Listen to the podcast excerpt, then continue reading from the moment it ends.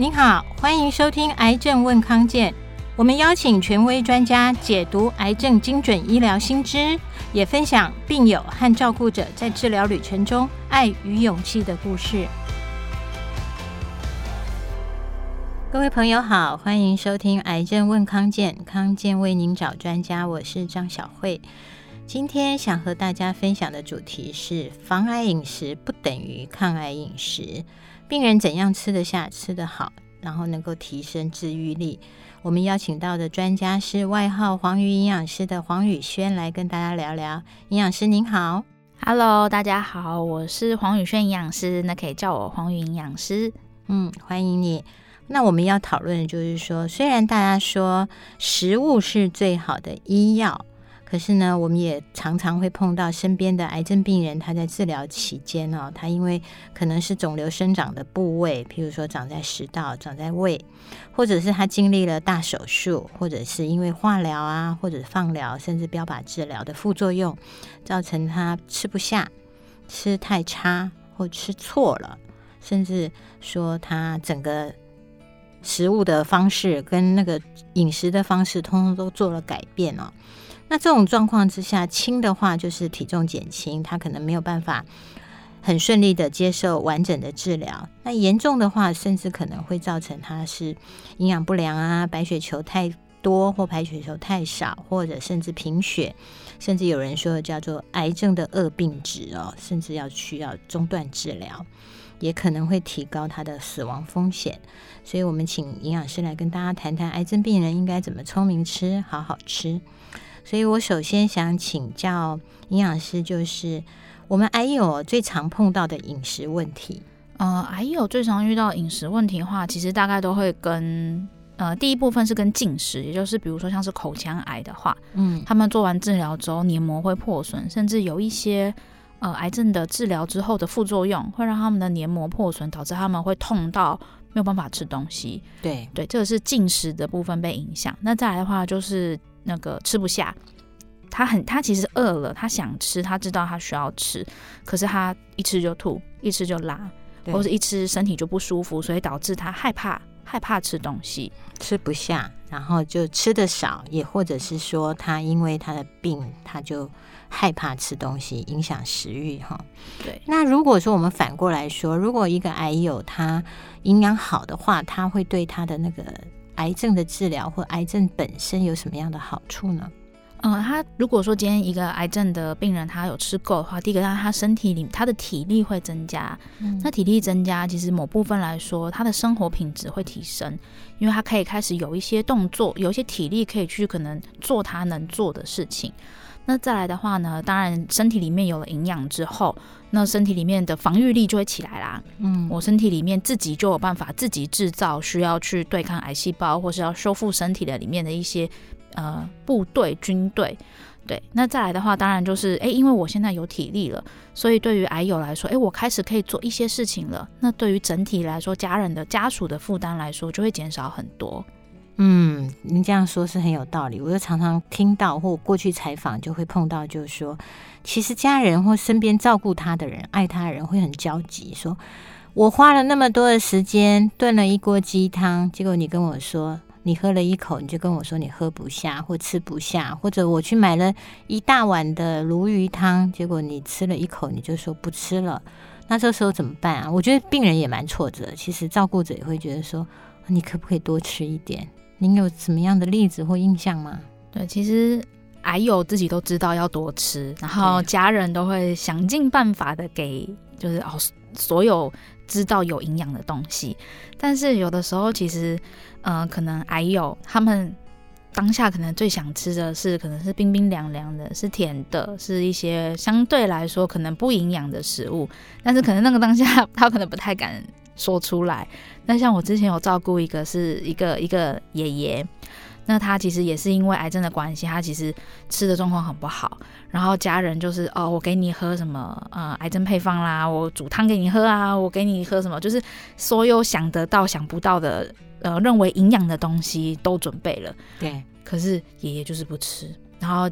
就是因为他奶奶还在，奶奶就很生气啊，家人也很生气。可是因为他的味觉改变了，所以那些东西吃到他嘴巴里面的，嗯、我们认为可能比如说鲈鱼有鲈鱼的香味，可是他吃进去之后，他就觉得这个东西臭臭的、苦苦的，对他来说那是一个不舒适的味道。所以其实他想，他很谢谢大家对他的在乎跟关心，可是他真的吃不进去。然后后来我就说，哎、欸，那爷爷你想要吃什么？嗯，他又说他很想要吃那个。他们家哪里哪里卖的一个什么什么的点心，然后他那个也是个外省人，然后我就问他们说啊，那你们知道这是什么吗？他说哦，知道啊，知道啊。可是爷爷怎么可能吃得下？因为他那时候整个口腔的状况不好。我说没关系，你们去买来，你们下一次买来，我们来看看。我讲爷爷那天吃的很开心，完全不觉得他是一个病人。然后那一天就是整个吃到开心到他的家人就说，爷爷的口腔的状况怎么可能可以这样子吃？对，所以他们就开始慢慢可以接受，说也许在初期的时候，当胃口不好，我们可以尝试给一些，哎，还有自己本身想要吃的东西是 OK 的，没有问题的。哦，所以听起来，只要病人吃得下，有食欲或者他想吃，其实应该是尊重他自己的选项。我为什么这样讲？是因为我以前采访啊，核心医院的营养师主任，他就提到，就说事实上，真的有的病人他会。您刚刚说那个味觉改变哈，他想要吃冰淇淋配乖乖，这真的是有可能哈。这组合好特别啊！他就说他想要吃，然后家属也会觉得说，你这时候癌症，你为什么要吃冰的？然后要吃冰淇淋，不是甜分很高吗？那个营养师就跟他说，他吃得下，就像您刚刚说，他吃得下其实是很重要的，有热量比吃起来不健康更重要。就病人也真的耶，把一桶冰淇淋吃完。所以您从营养上面的角度这样看，你们的重点是什么？因为我平常服务的都是长照的长辈，其实也不是只有癌友而已，长辈也很常遇到这样子的问题。所以我的第一个大原则都是先求有，再求好。嗯，只要长辈愿意吃，今天就算那个东西是，哦，之前有个爷爷还有有另外一个爷爷，他就跟我就说，哎，爷爷你想要吃什么？然后他就跟他太太说，我想要吃炸鸡。然后可是其实那个爷爷已经没什么牙齿了，嗯，然后他老婆就说：“怎么可能？你怎么可能吃得了炸鸡？”我就说：“没关系，你买来，然后我们就比如说炸鸡的皮，如果他可以吃，就给他吃。那或者是说它里面的肉，哦，结果后来下一个礼拜来的时候，奶奶就跟我说：‘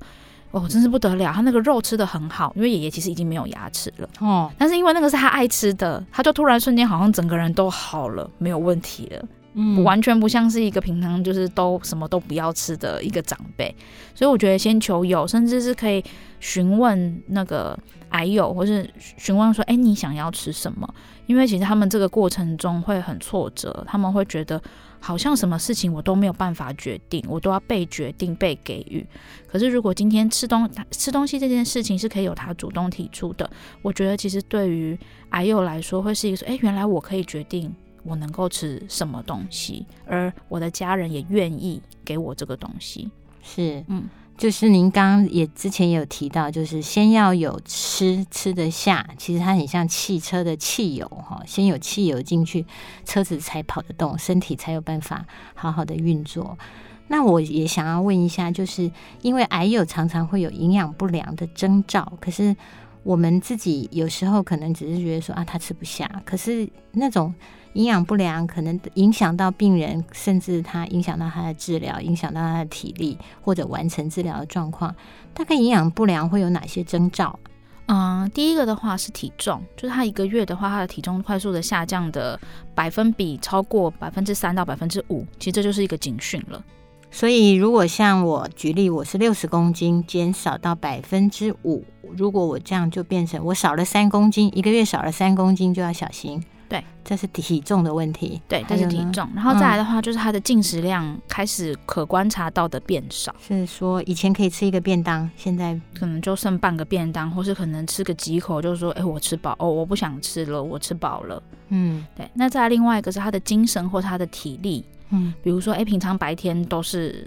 虽然也没有在干嘛，可是都至少是清醒的。他会越来越就是哎昏昏欲睡，或者是可能跟他在对话的时候会发现，哎，他哎怎么家人的反应好像变慢了，嗯，变得比较差了。然后还有一个的话，就是他的双手跟双脚可能会看到就是肿起来了，水肿，就是你按下去它不会弹回来，它就凹下去了。嗯，这种的话都是一些营养不良的一些征兆。哦，好，所以我们其实是可以从这些去观察到，那什么状况之下，我们可能要去，就是如果我是照顾者或者他身边的好朋友，我什么时候会建议或者要应该要提出来说，我要去找营养师或者告诉医师反映这个状况啊？其实，如果说已经有观察到这些状况的时候，其实营养师就可以介入了，因为它代表他已经开始出现一些状况。嗯、那等到真的这个状况已经变得很明显的时候，可能后续我们要进来要先处理的问题就会比较多。嗯，对，所以其实当今天刚刚前面提到这几个状况出现的时候，其实就可以先询问营养师，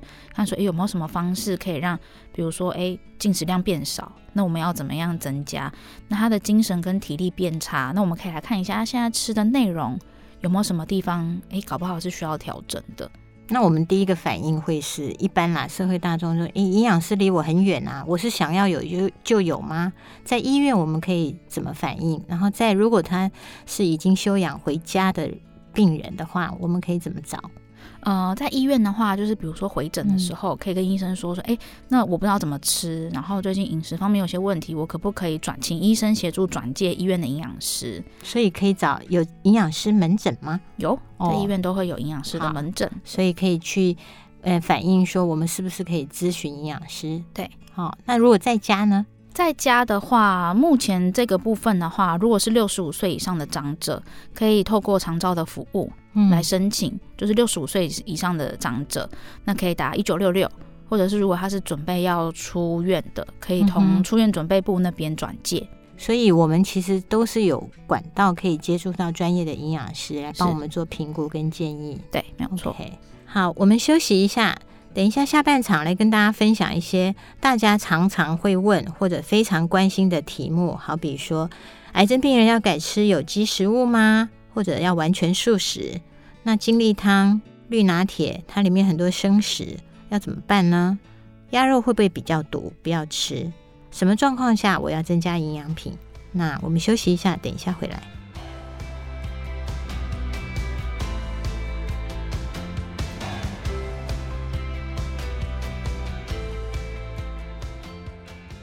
欢迎回来。我们今天来分享的主题是：防癌饮食不等于抗癌饮食，癌友要怎样吃得下、吃得好，提升自体的自愈力。那我们邀请到的是黄鱼营养师。那我接下来想请教营养师的就是说，为什么人家会说防癌饮食不等于抗癌饮食？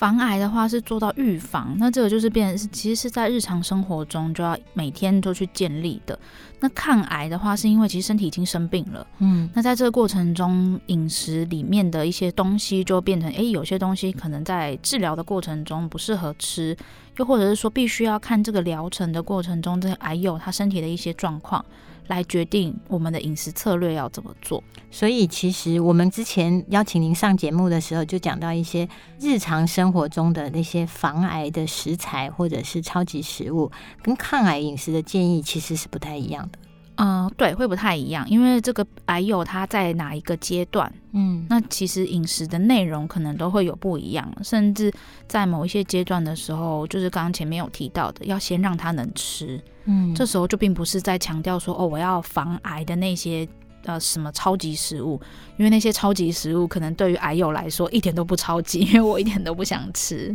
哦，那还有一种就是我们常常会听到说，好比像大肠癌，他会说有一个阶段你要吃低渣饮食，或者是说你有一些什么特殊的饮食禁忌，这种在癌症病人上是很常见的吗？像低渣的话，就是因为它的那个，它可能在治疗的期间，那它主要是要先去降低它的粪便的产量。嗯，那像其实像比如说以大肠癌来说好了，它在治疗的期间，确实要依照它的状况去调整它饮食里面关于纤维的配比。但是等到他治疗完，整个疗程完成后，进入到癌症后的修复期的时候，其实他的纤维是要回来的，所以还是要回到我们原来的日常生活饮食。对，所以抗癌的或者是癌症饮食有阶段性，还有就是病人特殊的状况，对，会去设计。嗯，好，那我还有就是刚刚我们问到就是常见的癌症的治疗副作用哦，比方说贫血。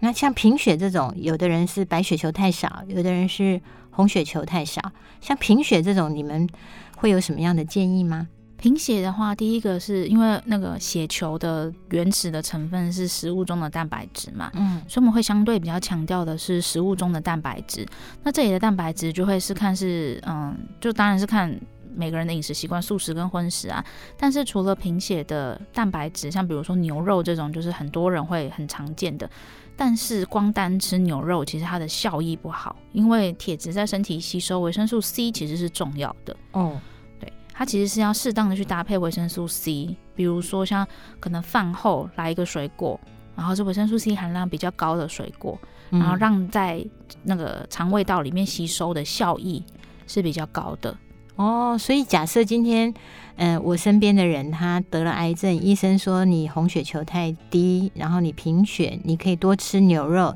但是营养师您这边就会建议说，你要记得，就算你吃牛排。其实饭后应该搭配像维生素 C 高的是柳橙吗？柳丁？呃，柳橙，然后像芭辣、橘子，那橘子、奇异果、奇异果，对对对，对，对，哦，这些就可以帮助你其实吸收，因为有维生素 C，然后铁质会吸收的比较好，对、嗯，然后整个贫血状况才会改善。那我们回来，另外一个就是一种就是真的，他因为可能接受化疗会恶心呕吐，食欲变差；另外一种就是心情不好，kimoji 就摆，然后就也不想吃。这种不想吃的状况下，您有什么？paper 吗？呃，心情不好的话，我的我的习惯会先是去沟通，就是先去引发他的动机，就是哎，那心情不好不吃，可是你的身体就很不舒服啊。那有没有什么方法？你觉得，或是有没有什么食物？你觉得现在是你想吃的，或者是哎，我们你现在愿意试试看的？哦，会把我会习惯把主动权交还给对方，由对方说出来，会比我叫他去做。其实好很多。那通常这样子的状况下，他们就开始思考啊，嗯我想吃什么，然后就说我好像也没有想吃什么哎、欸。嗯，我说那再想想看，就是会尽量想一个，或者是说哎，那你想要吃甜的、咸的，我可能可以去帮他去哎稍微聚焦一下，然后去找到可能一样两样，然后比如说哎今天这个真的不能吃，那我们去吃第二样试试看，这样。哦，那还有一种就是真的是肠胃道的症状啊，就是像。还是有一些化疗或者是一些治疗会让病人恶心呕吐或腹泻胀气，甚至味觉改变，这些都会影响到他的食量跟食欲的话，怎么办呢？嗯、呃，味觉改变的话，我通常会先请家属试试看有没有什么样子的味道，就是先请什么酸甜苦辣咸这种，先让家属试试看，说什么样子的味道可能癌友来说他比较能够接受。嗯，对，然后再来的话，如果是恶心呕吐的话，那一个就是要。也是要先，还是要先请家属或者请癌友本身要去观察，说什么样子的状况下，那个恶心呕吐的情形会特别严重。有些可能是因为药物，他可能他的那个标靶药物或者化疗药物，他一天是固定要吃的，他可能就会在尽量避开他吃的那个过程，因为可能我给他吃食物，他等下就吐出来了，那个过程会更不好受。又或是说，可能可以先从一些。呃，比较清淡的，比如说，哎，那如果是清汤类的，你可以吗？或是如果今天是果汁，或者是有稍微有一带一点点味道的东西，我们从少少的量开始尝试，甚至像是一些癌症的配方，稀释，哎，你如果味道可以接受，嗯，我们可不可以先从很少很少量，先去滋养我们的肠道，不要让它一直空着哦，还是要吃才是重要的。对，但是以不以逼迫他们一定要吃多少，因为。就是那个不舒服的压力已经很大了，那他们其实也都知道要吃。OK，嗯，那回来这件事就回到说，我们去探视或者是照顾癌症病人的时候，我想大家现在都很习惯哈，就是去药呃药局或者是医院的楼下就拎一盒营养品过去，营养补充品。那营养补充品在那个癌症治疗病人的饮食上，它扮演什么样的角色啊？他扮演的角色就是像，比如说现在是呃味觉，或是恶心呕吐，或是食量减少，然后他他吃不多，他可能就一一餐就只能够吃一小口。嗯、那因为癌症的配方它是浓缩的，它一口里面可以给身体的营养是变得比较多。那其实我不是我我不是很建议大家每一次去就买一箱去，因为真的我们就会拎一罐，然后觉得这样子好像就有照顾到他。对，可是因为我真的遇过太多的长辈，嗯，家里面就会有一箱。放在那边，永远都没有人要要碰，可能之后就放到过期，然后拿去当 肥料浇花。为什么？因为呃，每个品牌他们的调味上面多少都会有一点不同。嗯，然后再来的话，就是长辈或是矮友，他不一定有尝试过那个味道，也许他没有办法接受那个味道，所以买给他，他最后就是说，那老婆你要不要喝？诶，儿子你要不要喝？绝对不会是他喝。哦，他不习惯那个口味。对，所以我反而会觉得是说，诶，如果说大家今天真是想要去探视自己的朋友，那希望我们给的这个关心是可以帮助到他们的。第一个，倒不妨可以先问一下家属，就是，诶，那那个，诶，就是，诶，现在癌友本身有没有在使用什么样子的配方？然后如果没有的话，你其实可以挑选几个牌子，嗯哼，就一个一个一个，哎，你喝喝看。啊，如果你们觉得好的话，诶，你们可以再去，啊，你再跟我说。哦啊，我再来送给你们，这样我觉得这样子大家给的那个关心，我觉得才真的是到位的。了解，真的不要说啊，看一下这个品牌很大，然后我就拎一手上去，结果病人可能一辈子都没有喝过香草口味的东西。可是营养品它好处就是，您在在说它扮演的角色是说，如果病人真的只能吃一点点，因为它营养密度高，其实是可以帮助到他的。我觉得这个大家可能就是好像还是要量身定做，就是他本人的需求，或者从家属这边知道，再去赠送这样的心意会好一点哦。对，我觉得因为心意就是很多我们看到真的都是最后都很浪费，其实就哎呦自己也都觉得好可惜哦。可是我真的没有办法接受那个味道，他们他们想喝，但是喝不进去。你没关系，对，就是因为每个品牌同样是香草口味，A 牌、C 牌、B 牌的味道也都。大不相同，真的哦，其实真的不太一样。我倒是从来没有想过这种问题耶，因为我们现在不会想要去买那个来喝。对，他感觉他是在特殊情况之下特别要用到的东西。对，哎，还是回到天然食物。想一想，我们每一次吃完大餐那种满足的心情，哈。对，就是现在我们还能够健康吃吃自己想吃的，真的是很很幸福的事情。嗯，那我还是要问到，就是大家现在会常常听到的一些方法哈，就是说啊，我得癌症了，过去我吃的东西太不健康了，所以我现在要改吃什么饮食哈，所以常常就会有一些问到的一些，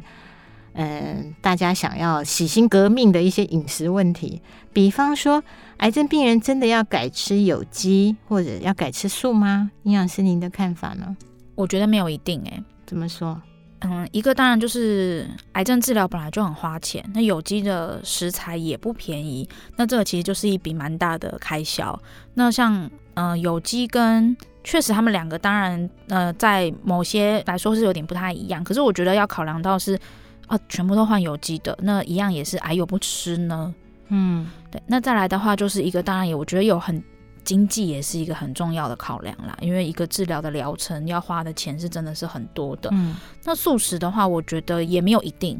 如果说当然，因为本来对于一个本来就习惯就是我三餐一定要有肉，我一定要鱼，我一定要有荤食的人，因为一个癌症，然后突然有一天告诉我说不行，你只能够吃素。嗯，豆腐、豆干、豆制品。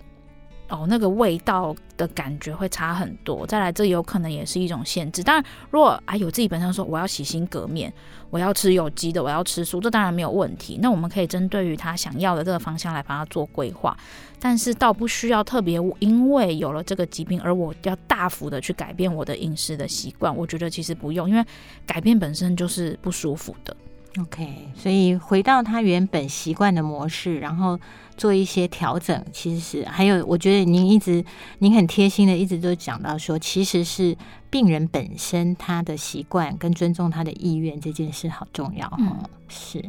好，那另外有一个问题就是，那有的人会觉得说。嗯，就是现在大家还早年叫做精力汤，现在叫做绿拿铁哦。可是它里面还是有一些是生食，那你有没有特别要提醒的呢？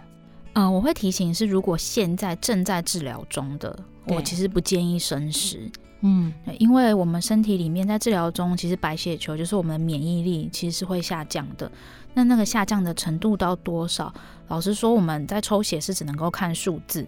但是实际上，比如说你的一万跟我的一万，可能我们身体侧产现出来的症状就不太一样。对吼，嗯，对。那因为生食的话，它里面当然有一些东，就是有一些生菌啊，或者说甚至可能有一些地方我们没有清洗干净的，那就会吃进去了。那我的城墙比较薄弱，我的是用纸糊的，那人家轻轻一戳，嘣。就戳破了，然后我可能就有一些肠胃道的问题，所以我会觉得是在治疗期间，我不真的是不建议生食，因为那个真的是有风险。那我觉得。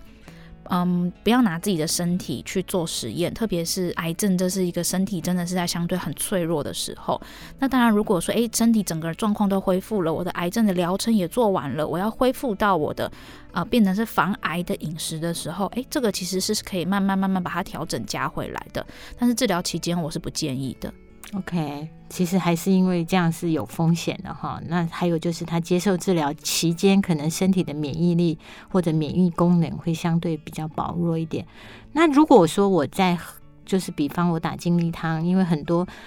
呃我们之前讲过的很多的蔬菜水果都会放进去，你有没有建议说，比比方就是我把它烫过，然后我再下去打呢？烫过再下去的，因为因为精力汤里面的蔬菜，它其实烫它要求都不能太久，因为它想要尽量保留它原来的那个成分嘛，所以它就是下去过个二十秒、三十秒，它就叫你要把它捞起来了。那确实它是可以杀青跟做我们某一程度的杀菌，但是它杀菌的并没有那么彻底。嗯，那再来的话，里面我们也会放一部分的水果嘛。对，那水果的话，那。清洗的方式、保存的方式，其实那些也都会影响到。就是在这个过程中，有太多机会会让一些